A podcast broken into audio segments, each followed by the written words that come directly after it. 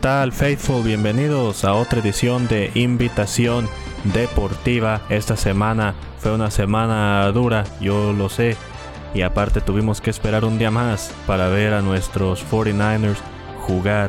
Jugarán el lunes por la noche, como usted ya lo sabe, contra los Rams de Los Ángeles, dependiendo de cuándo usted escuche este programa. Eso será mañana o será hoy en la noche contra los Rams de Los Ángeles. Vamos a ver unas estadísticas. Jimmy Garoppolo en el último partido estuvo 18 de 29 para 211 yardas, un touchdown, una intercepción y un rating de pasador de 81.25.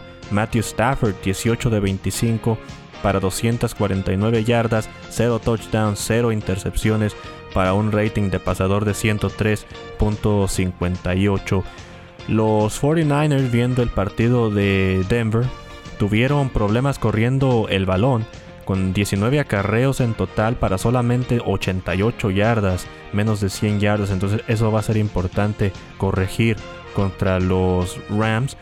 Los momentos claves contra Denver, el holding de Cameron Fleming que decidió Shanahan no aceptar esa penalidad y que después Denver terminó agarrando sus primeros puntos del partido con un gol de campo de 55 yardas, pero a la vez sí, tal vez Shanahan podía haber aceptado la penalidad de Cameron Fleming y tratado de jugársela ya que la defensa estaba jugando muy bien en ese momento, pero también nunca quieres arriesgarte contra Russell Wilson, así de que yo creo que no es tanto un error como, como mucha gente lo pinta.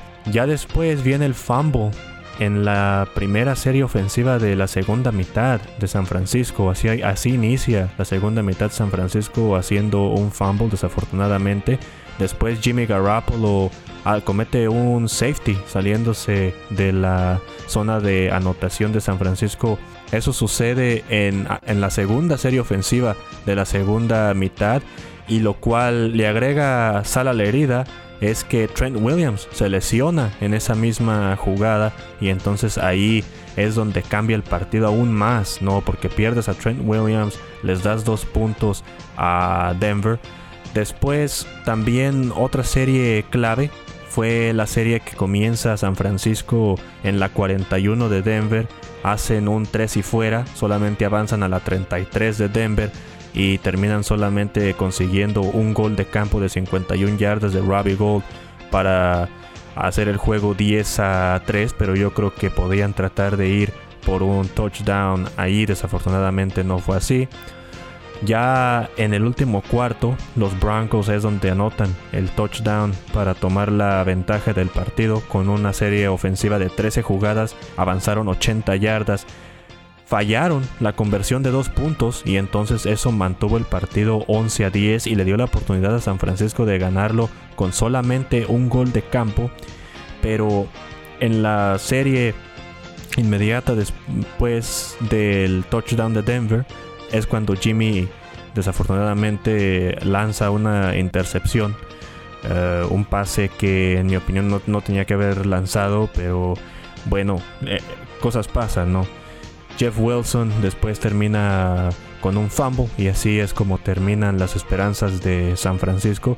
Aunque también cabe decir que Denver corrió con suerte en ese partido y simplemente fue un partido donde nada le salió a San Francisco. Porque también hay veces que es de suerte esto de los deportes, como muchos de ustedes ya saben. Denver hizo un fumble dentro de su propia yarda 10 que recuperó Russell Wilson en, la yarda 3 de Denver. Y el balón cae directo donde está solamente Russell Wilson, o sea que definitivamente con algo de suerte allí los Broncos, porque si San Francisco recupera ese balón, obviamente es un touchdown, porque ya estaba la pelota en la yarda 3 de los Broncos y entonces al recuperarla allí solamente básicamente caminas a la zona de anotación y anotas el touchdown. Después vuelven a hacer fumble los Broncos. eso pasó en su serie donde, donde anotan el, el touchdown. Las dos fumbles de Melvin Gordon, esta recuperada por el mismo Melvin Gordon, pero esta fumble hubiera sido crucial porque obviamente sucede cuando los Broncos anotan el touchdown. Si este fumble le cae a San Francisco, entonces pues obviamente paran eso, no anota el touchdown Denver y ganan los 49ers. Pero desafortunadamente no fue así y corrieron con suerte también aquí porque como ustedes saben, los balones de fútbol americano normalmente inmediatamente botan y se van para, para un lado completamente random, ¿no? Completamente que, que, no puedes esperar para dónde se va a ir. Pero esta, en esta ocasión no, en esta ocasión bota como si fuera un balón de fútbol o un balón de básquetbol y directamente a las manos otra vez de Melvin Gordon. Entonces corrieron con algo de suerte los Broncos ahí. Fue de esos partidos desafortunadamente para los 49ers.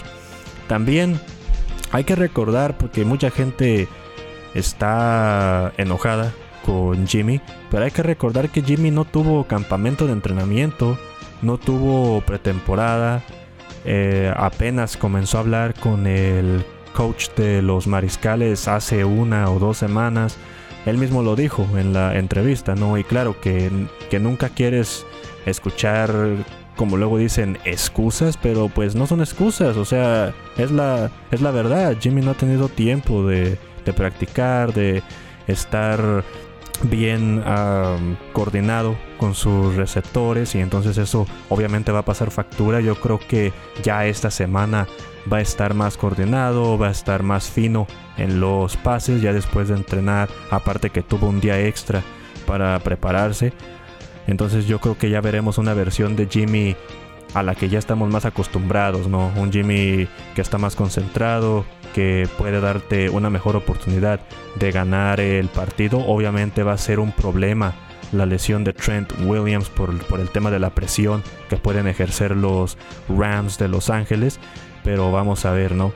Las estadísticas que cuentan contra Denver, los 49ers estuvieron 1 de 10 en terceras oportunidades, los Broncos corrieron 70 jugadas y tuvieron el balón por 34 minutos 29 segundos, que es demasiado, la verdad, la defensa obviamente termina cansada y es por la razón por la que viene después esa serie que mencioné de los Broncos de 13 jugadas y 80 yardas, no porque la defensa ya había estado demasiado en el campo para ese momento. Los 49ers tuvieron tres pérdidas de balones y cometieron 7 penalidades para 40 yardas. Entonces hay que arreglar algunas de esas cosas que repito, ya ahora que Jimmy ha tenido más tiempo de prepararse y como vaya avanzando la temporada también, no solamente aquí contra los Rams, esto aplica para toda la temporada, ya como Jimmy vaya teniendo más práctica, ya como vaya entrenando más con los receptores titulares, con el equipo titular, obviamente ya vamos a verlo más fino, vamos a verlo más concentrado, más coordinado con sus compañeros, que es muy importante en la NFL mirando hacia los Rams, analizando un poco a Matthew Stafford, esta temporada Matthew Stafford está a 74 de 102 para 761 yardas, 4 touchdowns y 5 intercepciones.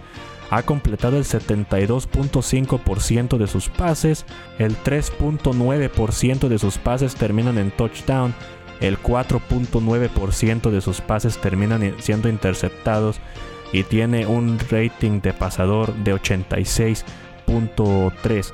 En mi opinión, la clave contra los Rams de Los Ángeles es la que se ha utilizado para ganarles los últimos años, ¿no? Establecer la carrera. Yo creo que con la carrera obviamente hemos visto que les hacen mucho daño a los Rams porque no solamente es la carrera, con la carrera estableces el play action, estableces las jugadas de truco y entonces es donde comienzas a hacerles daño, es, cuando comienzas a hacer un verdadero, un verdadero dolor de cabeza para esa defensa de los Rams. Por eso es muy importante establecer la carrera primero para que después puedas hacer los play actions, las jugadas de truco y etcétera. Yo creo que también va a ser clave los pases cortos y pases rápidos, especialmente no estando Trent Williams. Y yo creo que eso es algo que se le acomoda muy bien a Garoppolo, porque si algo tiene Garoppolo es que tiene uno de los mejores, uno de los pases más rápidos de la liga. Ningún otro quarterback. No, muchos otros quarterbacks tienen eso. Garoppolo agarra el balón, lo suelta inmediatamente antes de que le llegue la presión. Entonces yo creo que se acomoda muy bien el juego de Garoppolo para hacer eso, para lanzar pases cortos y rápidos. Y ya después, obviamente, meterle presión a Matthew Stafford. Hemos visto que Matthew Stafford esta temporada ha cometido muchos errores y ha sido causa de la presión que le han puesto. Y obviamente con la presión, con obligar a Matthew Stafford a cometer errores, obviamente también ahí limitas lo que Cooper Cup te pueda hacer. Porque si Matthew Stafford no está jugando bien, entonces va a ser difícil para los Rams hacerle llegar el balón a Cooper Cup, que sabemos que es uno de los mejores receptores de la liga. Y ya viendo a Stafford contra los 49ers, nada más para cerrar, Stafford contra los 49ers el año pasado, ya siendo un Ram, estuvo 78 de 118 para 818 yardas, 6 touchdowns y 5 intercepciones, completó el 66.10% de sus pases, el 5.1% de sus pases terminaron en touchdown, el 4.2% terminaron siendo interceptados y tuvo un rating de pasador de 85.3. Así de que yo creo que ahí tenemos las claves, ahí tenemos lo que los 49ers necesitan mejorar de lo que vimos la semana pasada, que yo creo que lo van a hacer, obviamente, como por lo que ya discutimos. Pero por ahora me despido y nos vemos la próxima semana.